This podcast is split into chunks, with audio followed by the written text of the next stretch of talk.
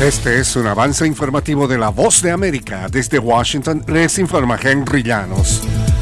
El presidente Joe Biden renovó el llamado al Congreso para que prohíba la venta de armas de grueso calibre en el país. Nos informa Jorge Agobián. El proyecto presentado este lunes busca prohibir, entre otras cosas, la venta, fabricación, transferencia e importación de 205 armas de asalto de estilo militar, así como cargadores y otros dispositivos que contengan más de 10 rondas de municiones. La iniciativa de la bancada demócrata contempla además profundizar la verificación de antecedentes a los compradores y aumentar la edad mínima para adquirirlas de 18 a 21 años. El presidente Biden instó al Congreso a actuar rápidamente y aprobar la ley. Desde la Casa Blanca, Jorge Agobián, Voz América. Sellaron documentos con rótulo de confidencial en el domicilio del ex vicepresidente Mike Pence en Indiana, según su abogado, en el más reciente de una serie de hallazgos de información secreta en residencias privadas. Se trata aparentemente de una pequeña cantidad de documentos con rótulos de confidencial colocados en cajas y transportados de manera inadvertida al domicilio personal del ex vicepresidente al término del gobierno anterior, según dijo su abogado Greg Jacob.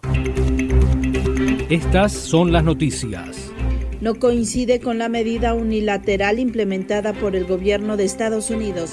Que ya por precaución han recomendado no viajar a la zona. Estos son los corresponsales de La Voz de América. Giselle Jacome, Quito, Ecuador, Voz de América. Juan Ignacio González Prieto, Voz de América, Buenos Aires, Argentina. Álvaro Algarra, Voz de América, Caracas llevando siempre la información desde el lugar de los hechos.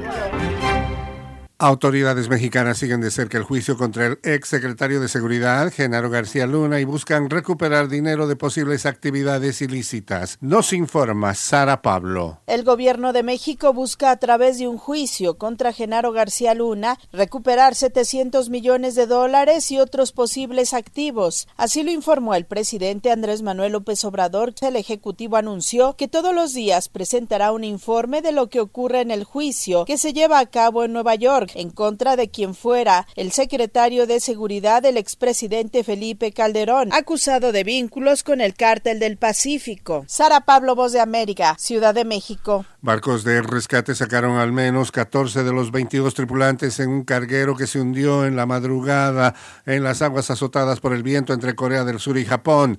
Nueve de los rescatados seguían inconscientes según autoridades surcoreanas que no confirmaron ningún deceso de inmediato. Los tripulantes eran trasladados por aire a Japón para recibir tratamiento. Los barcos y aviones de los guardacostas de ambos países, así como mercantes comerciales, seguían buscando a los ocho tripulantes desaparecidos. Este fue un avance informativo de La Voz de América.